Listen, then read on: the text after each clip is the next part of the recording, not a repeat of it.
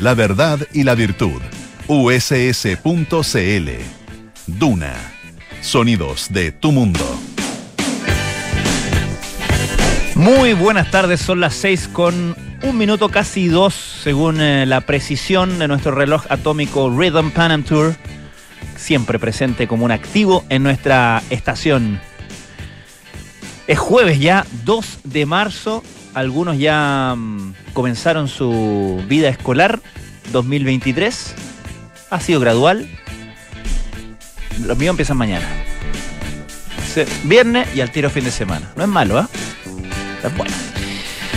Estamos, como siempre, a través de la 89.7 de la frecuencia modulada en Santiago, el 104.1 FM en Valparaíso, el 90.1 FM en Concepción, 99.7 en Puerto Montt. Les mandamos un saludo a todos quienes nos escuchan a través de esas frecuencias old school, a través de la frecuencia modulada, pero también pueden escucharnos a través de nuestra web, de nuestra página de internet, en duna.cl eh, donde hay señal de audio y también, siempre lo digo, para evitar cualquier eh, tipo de reclamos, a su propio riesgo puede asomarse también a la señal en video.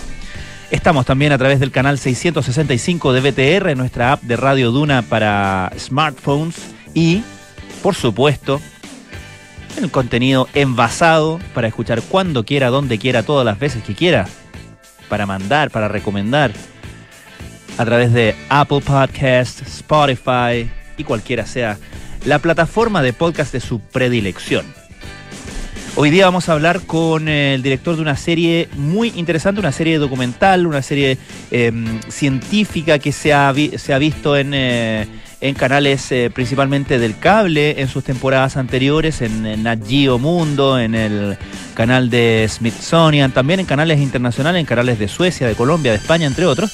Em, pero ahora esta serie al fin va a tener una pantalla nacional, es la serie Hijos de las Estrellas, que em, el próximo sábado, o sea, este sábado, ya un par de días más, TVN estrena la nueva temporada de Hijos de las Estrellas, una serie que eh, ha contado en todas sus temporadas con financiamiento del Consejo Nacional de Televisión. Eh, donde eh, es bien interesante el trabajo que hacen porque em, es, ciencia, un poco antropología con astrología, ¿no? Porque, porque van em, recorriendo un poco la relación que tienen los diferentes, los diferentes pueblos. Eh, y pueblos originales, originarios, por ejemplo, con, con las estrellas, de ahí el nombre, eh, y lo que se ha derivado de eso, ¿no? El, conocimiento que se ha derivado de eso y también, obviamente, todas las tradiciones. Eso es parte del mundo que cubre Hijos de las Estrellas. Vamos a estar con su director, con Gonzalo Argandoña, hablando sobre esa experiencia de hacer este programa. Gonzalo es un, eh, documentalista muy reconocido en el área científica em, y bueno, nos va a contar de esta nueva temporada entonces de Hijos de las Estrellas. Pero como cada día, partimos con la actualidad y para eso estamos con la señorita actualidad. Señora actualidad. Señorita actualidad. Señora. siempre. ¿Sí? María José Soto, no le quite años a su vida. Eso, póngale vida a los años. Eso. Póngale vida a los años.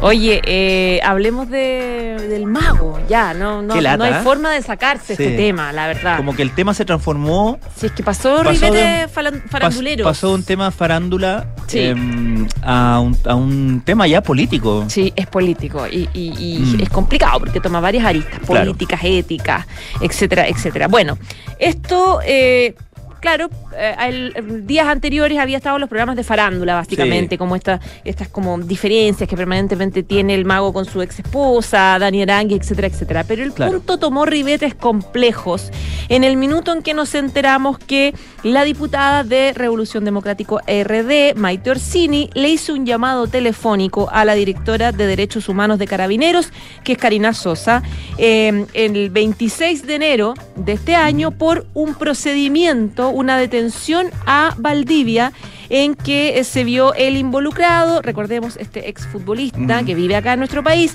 y que eh, finalmente él termina siendo detenido y termina siendo trasladado a la 37 comisaría de la comuna de Vitacura. ¿Qué argumento tenía Orsini para hacer este llamado? Ella dice que en esta detención había habido una vulneración de los derechos del exfutbolista y que por lo tanto él estaba evaluando acciones judiciales.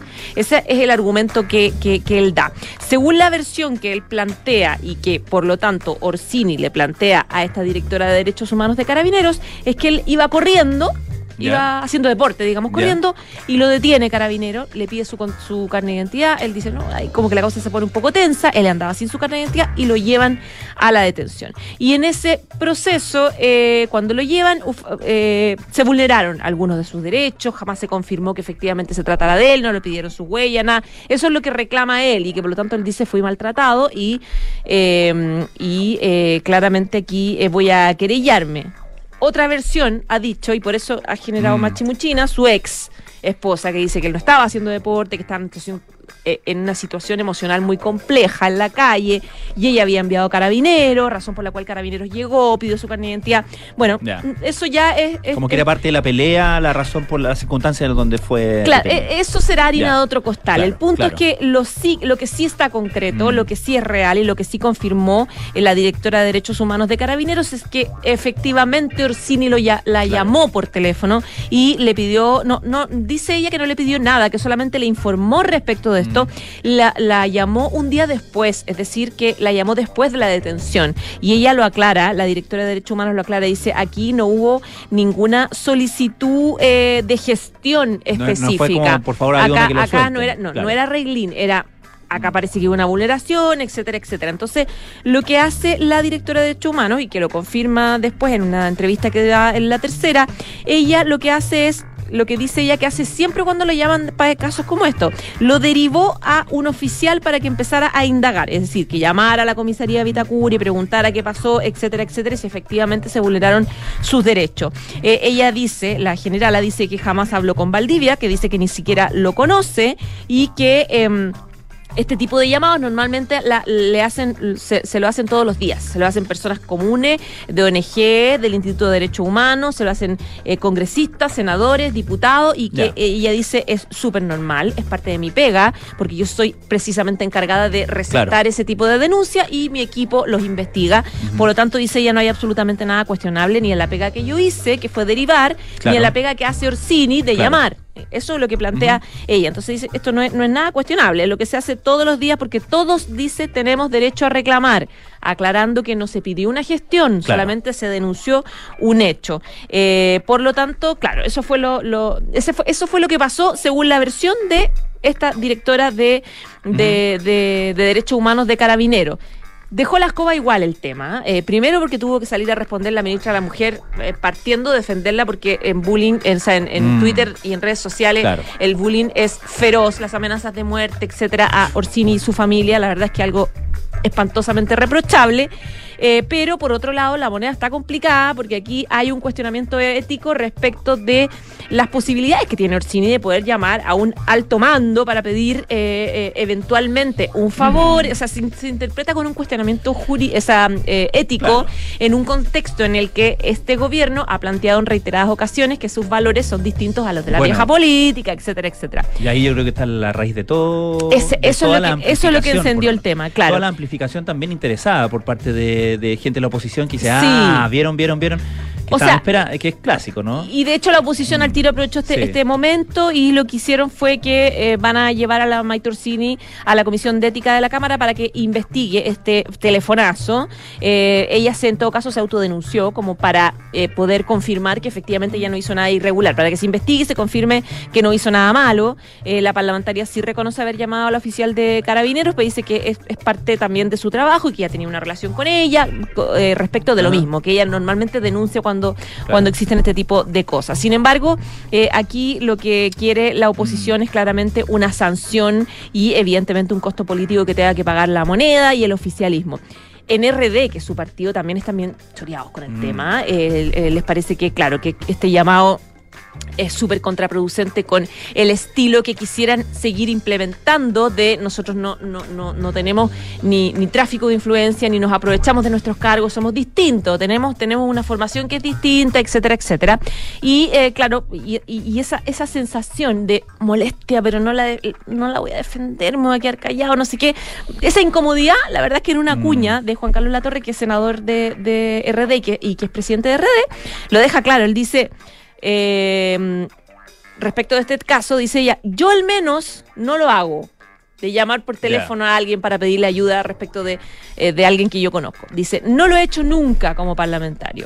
No sé si otros parlamentarios lo hacen respecto a carabineros u otro tipo de gestiones. Hay un rol de fiscalización. Todo se verá en el Comité de Ética de la Cámara de Diputados eh, que eh, la propia diputada pone a disposición del Ministerio Público. Entonces, claro, ahí un poco él toma la tremenda distancia. Es notorio, es notorio. Yo no he llamado a nadie. Porque claro, acá no, es como que el diputado se consiguió un número y a, las... Mira, el Mike Orsini normalmente habla con... él te puede ayudar. No, eh, ya había como información respecto de la cercanía que ambos tienen. Entonces, claro, eh, ahí se, metió como en un, en un lío complejo, un lío difícil de, Súper complicado porque eh, de algo que era, como, como decíamos, que nace como en, en, temas de, de, farándula, ¿no? Y que ella, creo yo, con justa razón, pide respeto por su vida privada, que vemos que no, tiene, no es de la esfera de de, o no debería ser de, la esfera de interés de, nadie, partiendo por, la prensa, eh, ahora se transforma en un hecho eh, que, sí requiere de atención en términos de los procedimientos, etcétera, etcétera, y como decíamos, que tiene este otro ingrediente, que cuando, cuando discursivamente se ha enfatizado tanto esto de eh, no más eh, no más pitutos o, nosotros somos somos diferentes a lo que a lo que a las cocinas etcétera etcétera. Claro por lo menos por lo menos eh, en términos de imagen es complicado. Es, es feillo mm. es feillo se ve feillo. Ay ay ay. Ya pues, bueno veremos qué pasa con esto exacto. Y Mago Valdivia, que es, es, colega en el fondo, porque es comentarista en ADN. ADN en eh, Los Tenores. Es comentarista de deporte, de fútbol, ¿cierto? De fútbol. No, no sé es, periodista. No, no, digo colega así como en la pasión por la radio. No, él es... Él es futbolista, es futbolista. ya. Ok. Un abrazo. Vamos a escuchar a Coldplay. Esto se llama Beba la Vida.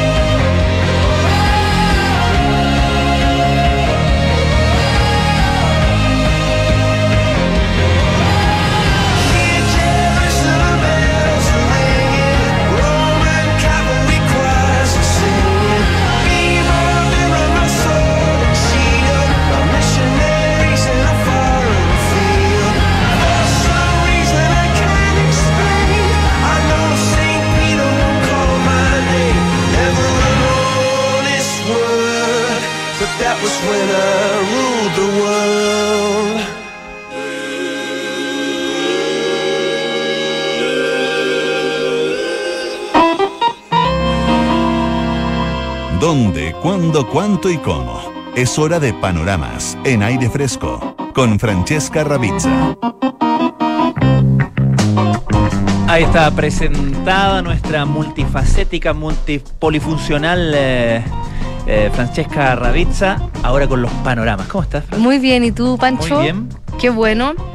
Panorama de fin de semana para las Es personas. necesario, es necesario este fin de semana apoyarse, acompañarse, Sobre todo para, sobre todo para los papitos y mamitas. Sí. Que está, está dura la vuelta a clase, ¿no? O sea, eh, tiene, tiene lo- sí, no, digamos. Igual a veces de repente está bien que esté en el colegio. No, está bien. No, no, pero es, es como la vuelta a todas las, las dinámicas, más allá de eso, ¿no? Claro. Los horarios, los tacos en la mañana, la- la- la- el apuro por salir, eh, en fin, La organización. la organización de todo, los chats de apoderados.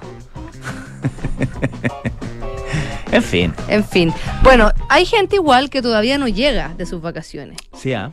Hay gente que a veces como que extiende Sí, pues. hasta el último filo, falta un par de días clases total, no pasa, no importa la lista, todavía no corre. Sí. son los ajustes. Bueno, entonces, este fin de semana comienza la temporada de fiestas de la vendimia. Ah, Ya hay interesante. dos. Ya, Una en Ovalle ya. y la otra en Santa Cruz. Claro. ¿Ya? La de Santa Cruz es más famosa. Es la más famosa de Claro, Chile. Ya. claro. Voy a partir con la de Ovalle, que es Ya. menos famosa. Sí, sí.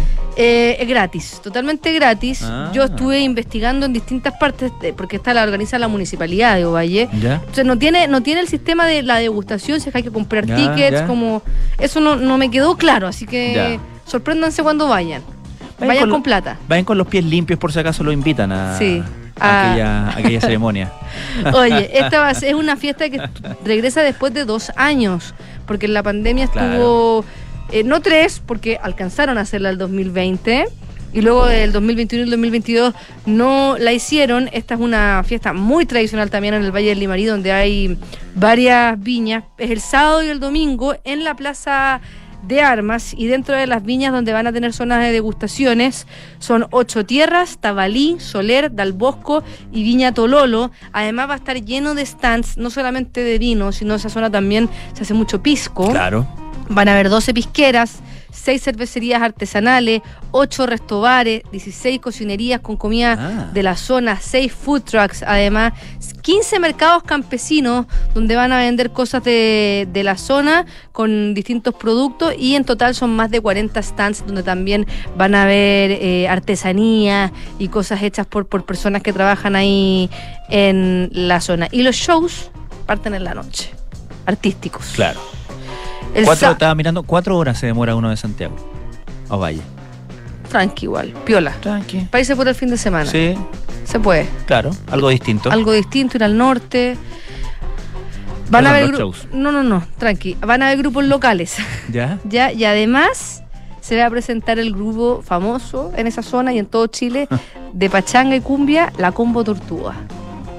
¿Tú te manejas con la combo? Yo con la? Combo Tortuga no me manejo tanto, Ya. pero la he escuchado mucho.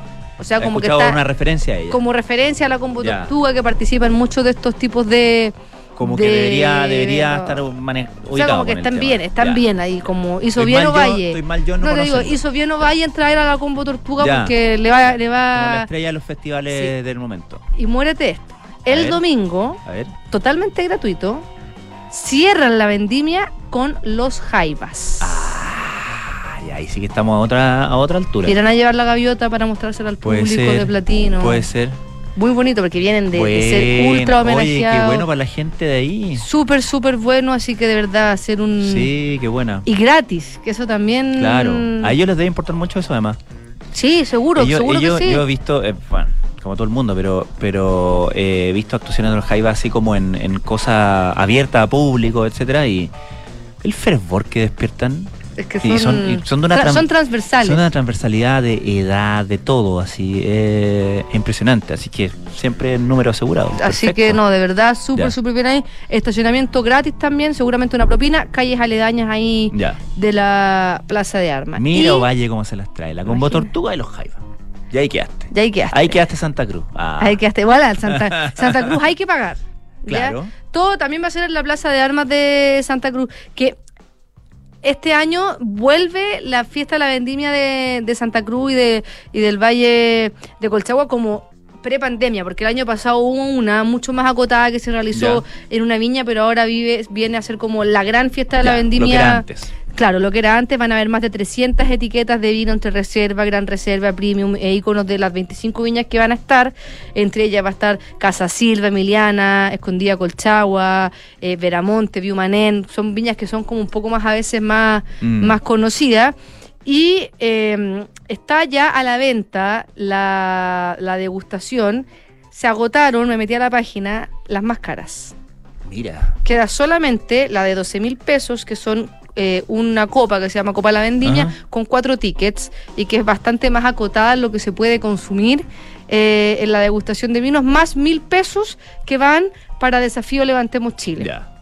Eh, también hay shows. El viernes, Los Vázquez. Mira. Un stand-up stand-up, stand-ups. Un stand-ups. De Alex Ortiz y en la, la noche Los Lumaquinos Alegres. Eso no los ubico yo. No, pero bueno. El sábado estar bueno. Chancho en piedra. Mira, otros que tienen una base de fans importante. Y, transversal también. Pamela Leiva, que viene del Festival de ah, Villa, le fue bastante bien. Claro. Hechizo. Esa me gusta a mí. Esa es cumbia también, como... ¿Tú te manejas con hechizo? Sí, pues la temporera. ¿Kike, tú te manejas con hechizo? Sí, la temporera, no. Na, temporera, na, na, na, na, na, na, na, un niño, na, na. Hechizo. Esa es. ¿Eh? y no, no, no. No, no, no te suena. Pero bueno, esto no yo te apuesto que si es que la escuchas, va a decir, obvio que esto es hechizo. Ok, Cami Gallardo. Ya. Cierra la noche. Y el domingo, Noche de Brujas y la doble de Ana Gabriel. Ah, mira. La doble, Ana Gabriel se bajó de los escenarios. Sí, pues. Quizá iba a venir la verdadera, pero. Como se bajó, viene la doble. Se bajó, claro. Así que yo encuentro que está muy entretenido y... Eh, dio una explicación, pero... Como que quiere vivir... ¿Quién sabe en realidad lo no, que... Hizo ah, no. hizo, explicación es que quiere vivir la vida. Quiere... Claro. También deja mucho. Sí. ¿De qué vida estamos hablando? y lo de antes que era. Sí, y anonimato no va a tener. No, claro, Así que, bueno, así que estos son los panoramas de Fiestas de la Vendimia que eh, eh, abren la temporada porque entre marzo y mayo hay muchísimas a lo largo de Chile, contando también las versiones urbanas en Santiago. Idea irse un fin de semanita de vendimia. Rico. Ni siquiera, y ni siquiera que sea la fiesta, la gran fiesta, es como irse de, de, probaditas. Claro. De probadita a toda esa zona. Te vas el sábado, duermes allá. Hay que pedirse el lunes, creo yo. Hay que tomarse el lunes, tomárselo en el sentido de tomárselo libre.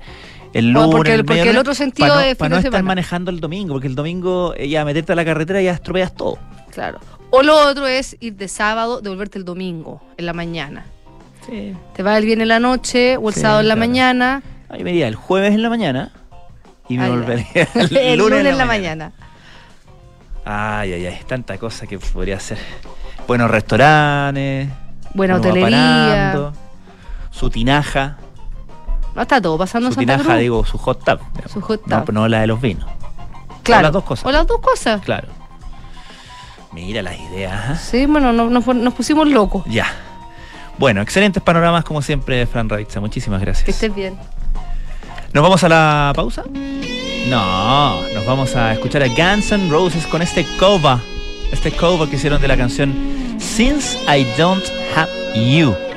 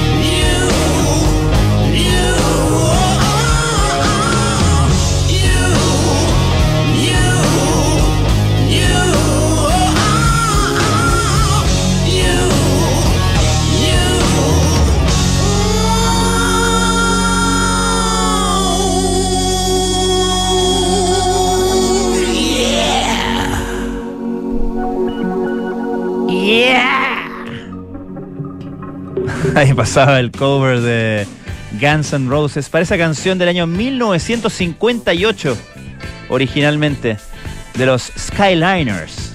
Y que ha tenido muchísimos covers también esta canción. Y claro, este es de los quizás el más reciente de los más recientes famosos, digamos, del año 94, creo, de, Spaghetti Incident, ese controvertido disco de los Guns, de los Guns. Nosotros nos vamos a la pausa, pero tengo que decirte lo siguiente, no te pierdas los días match de Renault. Descubre grandes descuentos solo por este verano. Para más información ingresa a Renault.cl Derco Center. Y para inversiones globales, asesórate con expertos globales. Invierte en principal.cl. Vamos al corte y seguimos con más aire fresco de día jueves 2 de marzo.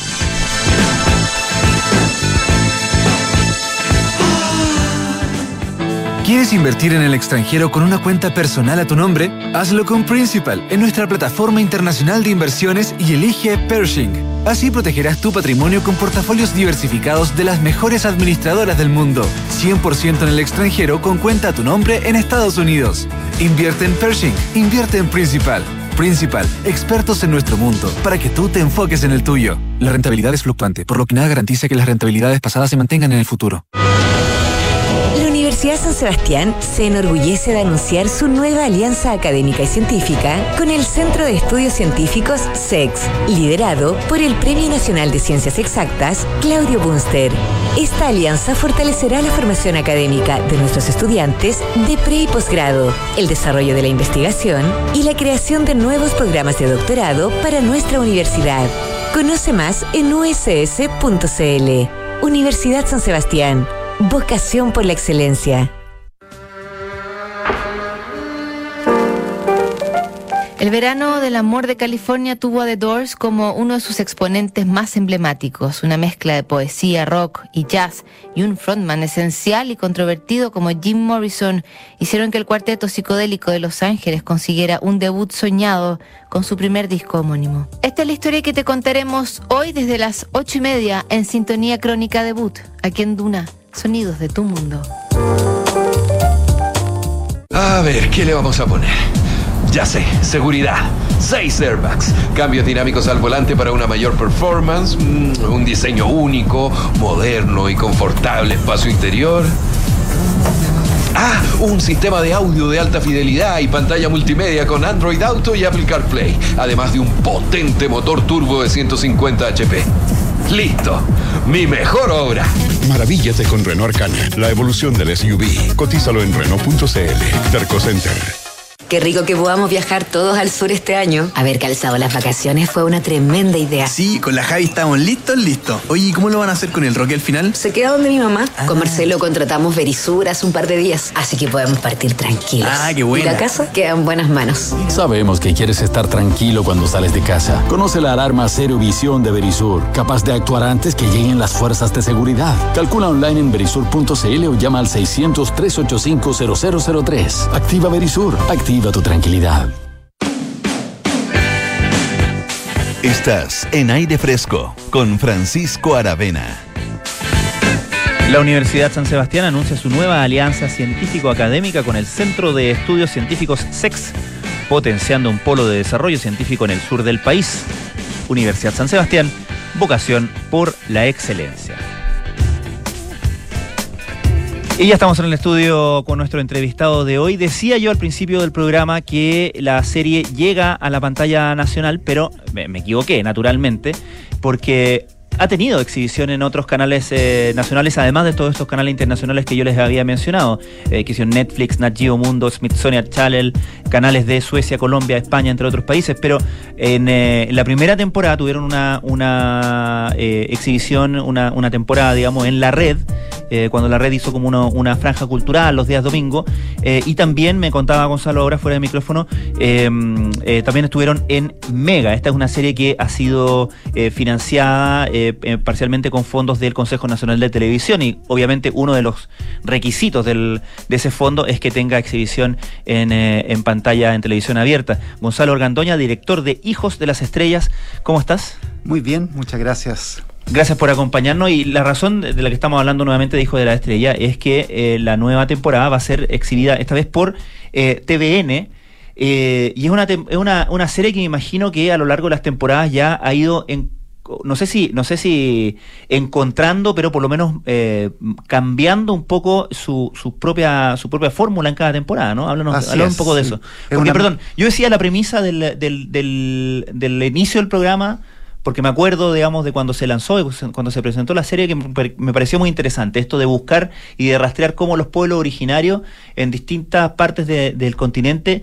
se relacionaban con la estrella y también habían producido su propia ciencia, su propio conocimiento, además del pensamiento mágico, ¿no?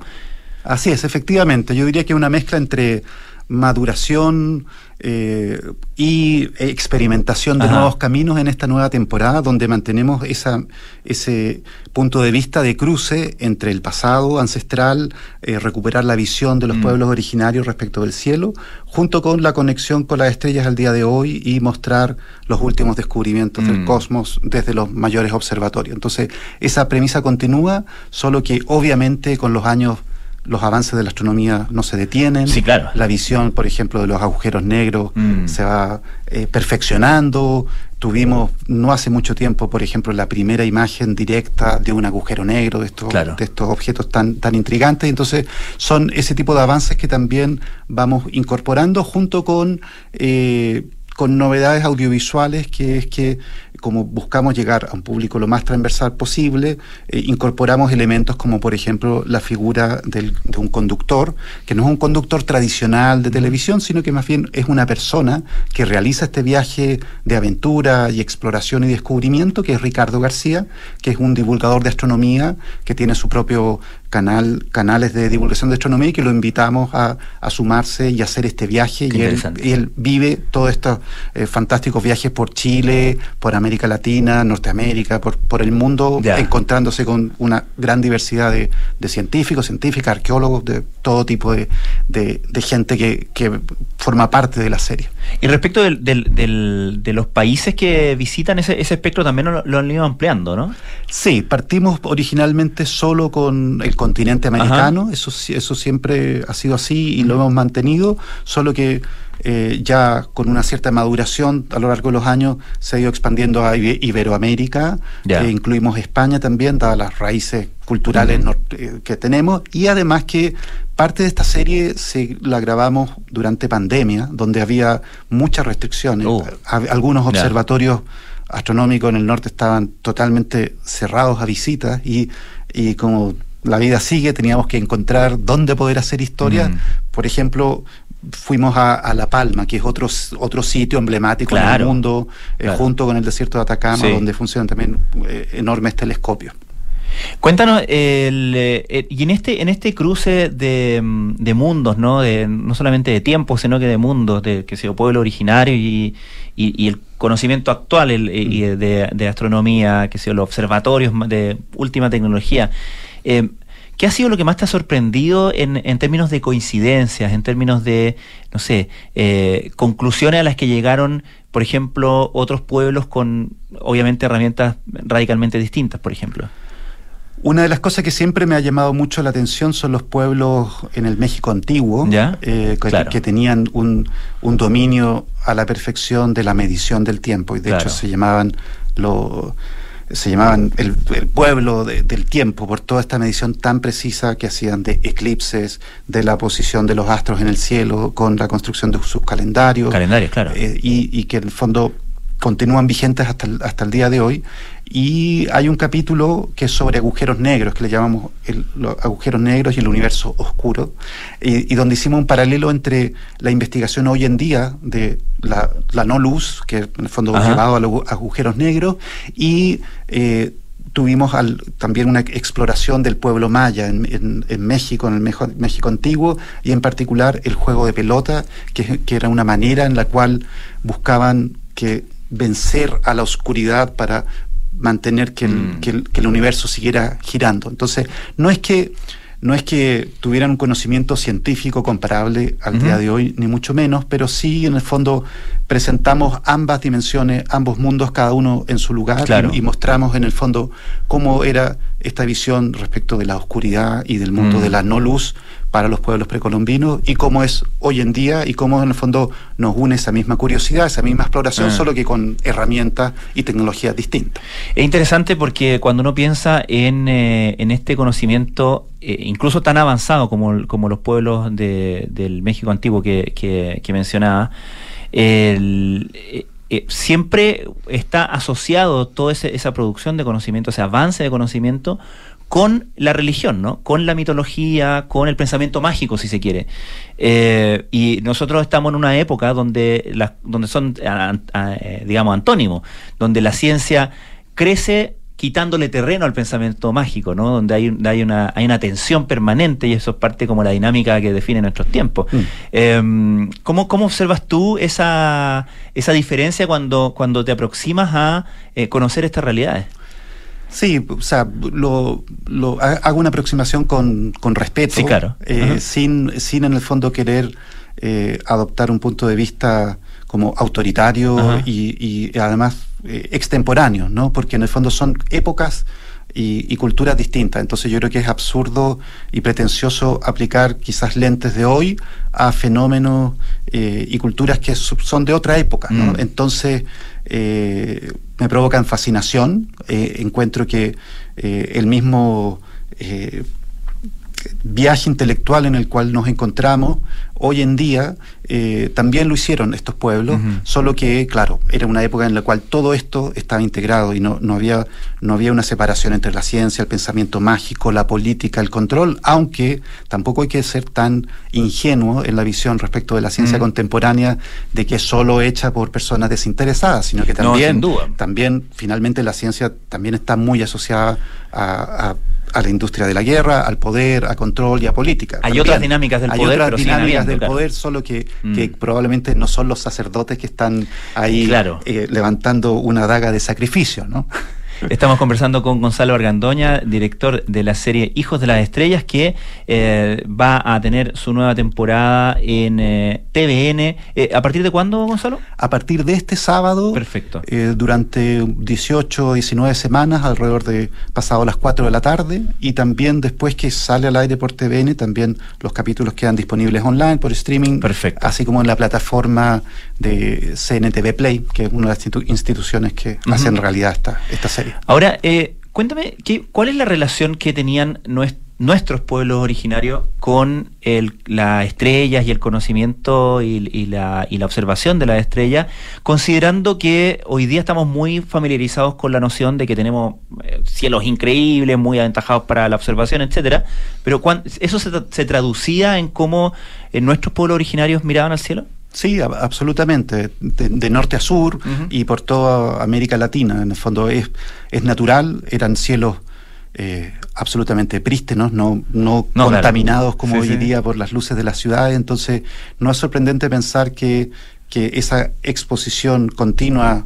diaria, todas las noches a esta estrella, el poder estar consciente de los cambios a lo largo del año, de las estaciones, en el fondo les ayuda a determinar el tiempo de las cosechas, las estaciones, poder planificar y predecir las actividades sociales. Entonces era, era muy importante en su vida práctica eh, de, de, agricultura, de cultivos, de caza, así como en, en la religión. Y es, es una un patrimonio que está vivo hasta el día de hoy y que muchas veces quizás no, estamos tan conscientes, pero, pero sigue presente. Uno de los episodios, por ejemplo, que, que tenemos es sobre los, la serie de eclipses que se vivieron en algún momento, en eclipses solares totales eh, en Chile, eh, que uno de los epicentros fue en la Araucanía, donde está el pueblo, el pueblo mapuche, y ahí en ese capítulo eh, tenemos por un lado el contraste entre un grupo de astrofotógrafos que querían sacar la imagen más increíble que se prepararon por años para obtener una imagen realmente espectacular y bien, bien única y sorprendente en el caso de uno de ellos.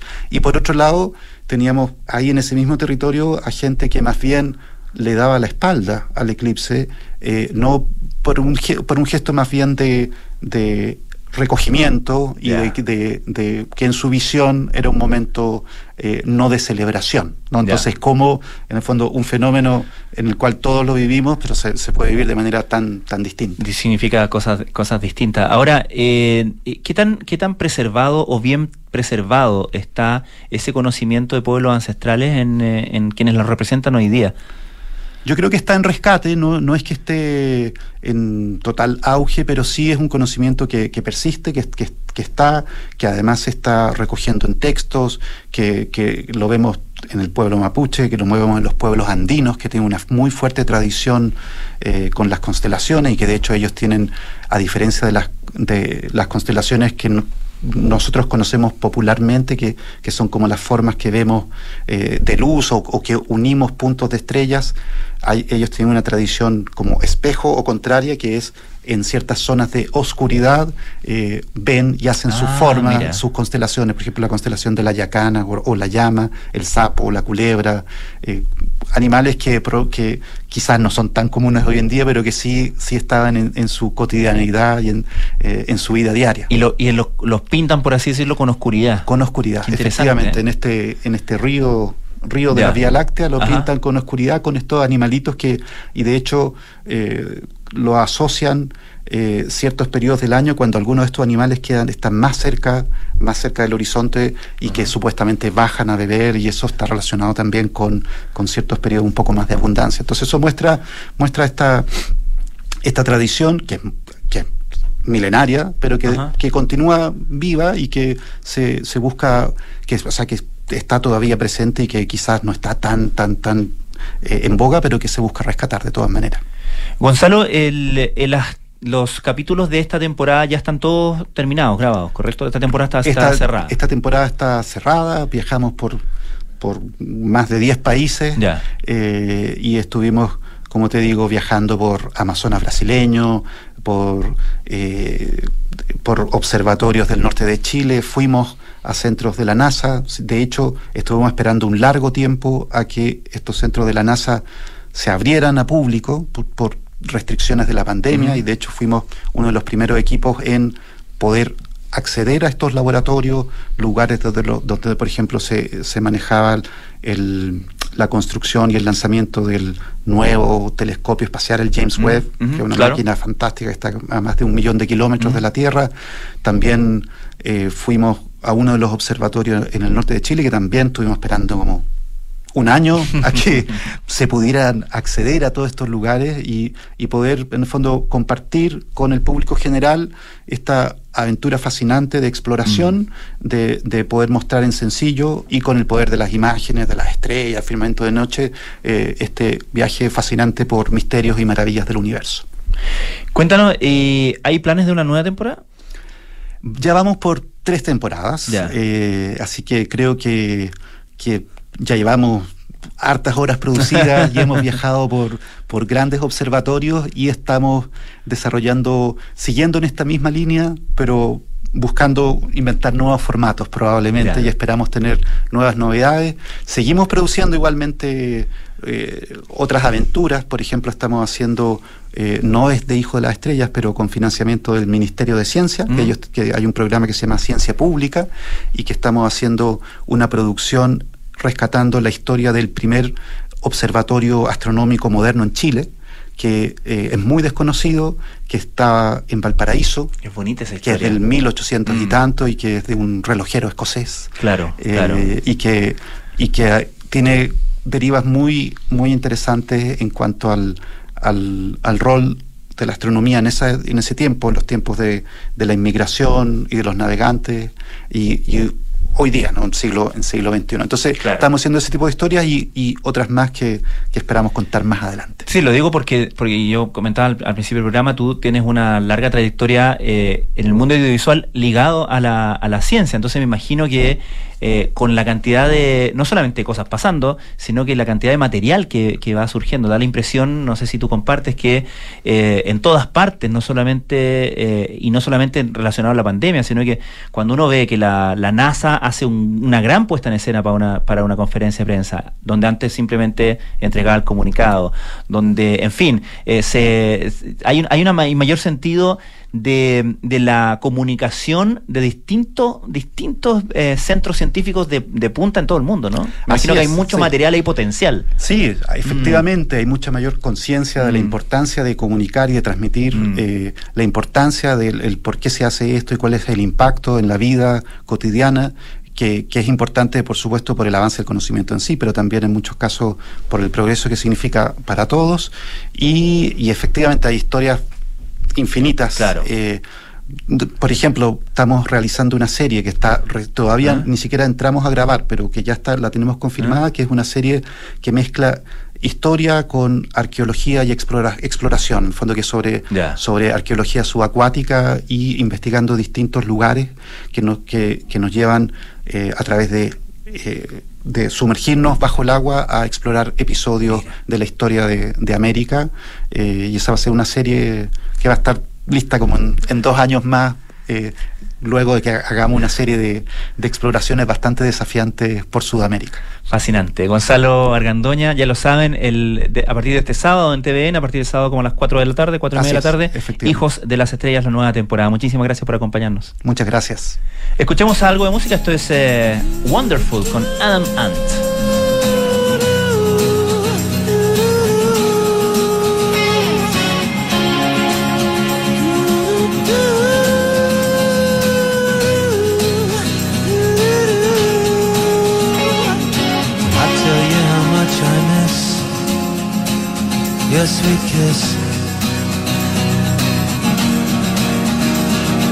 Did I tell you I didn't cry? Well, I like ah la la la la la la la over, real over when I nearly hit the face I love.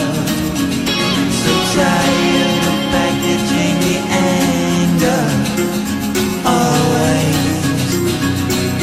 pushing you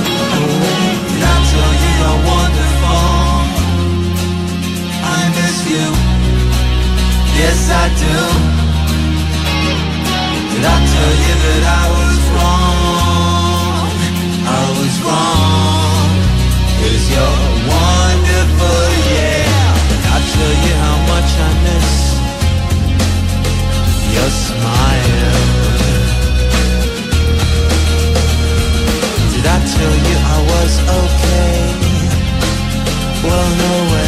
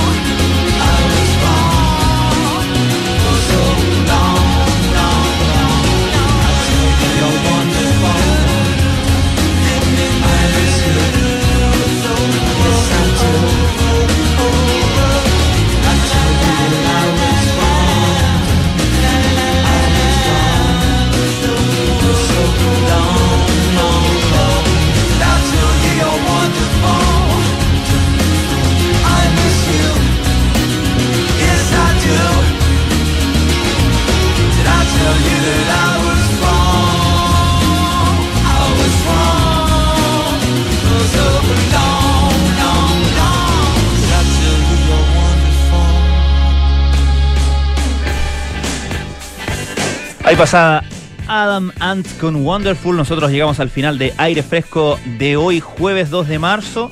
Ya llega Cartas Notables con Bárbara Espejo, el capítulo de hoy. El autor del libro de la selva aconseja a los estudiantes de un colegio. Primer consejo, lean mi libro. No. A continuación, nada personal con Josefina Ríos y Matías del Río. Y a partir de las 20 horas, terapia chilensis con Arturo Fontaine, María José Ochea y su invitado Ernesto Otone.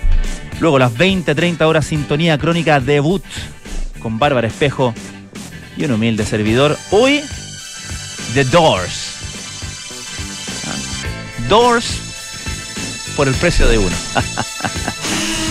ya, nosotros nos volvemos a encontrar mañana a las 6 de la tarde aquí en Duna 89.7. Muchísimas gracias por su sintonía. Que tengan un excelente fin de jueves. Viernes chico para algunos.